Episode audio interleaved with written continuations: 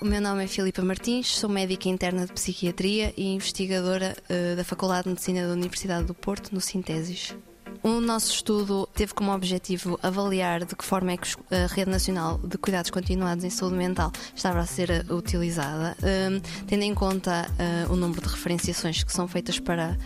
este nível de cuidados, assim como as vagas existentes e tentar compreender de que forma é que estas duas variáveis se relacionavam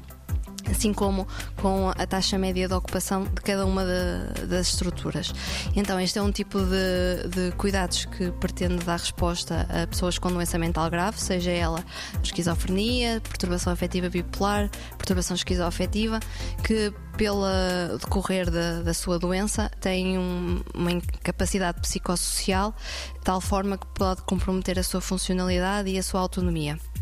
e eh, este tipo de cuidados preconiza então respostas a nível de estruturas residenciais, assim como algumas estruturas uh, não residenciais, nomeadamente uh, unidades socioocupacionais e equipas de apoio domiciliário. E aquilo que nós percebemos com o, o nosso estudo é que há uma preferência no que diz respeito às estruturas residenciais, estas são as que têm maior número de referenciações e uma taxa de ocupação que chega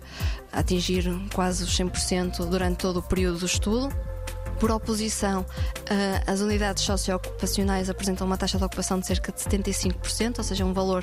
eh, mais baixo, e as equipas de apoio domiciliário são o tipo de, de cuidados que parecem ter menos interesse, menos procura, atendendo que têm uma taxa de ocupação a rondar os 50%. 90 Segundos de Ciência é uma produção conjunta Antena 1, ITQB e FCSH da Universidade Nova de Lisboa, com o apoio da Fundação para a Ciência e a Tecnologia.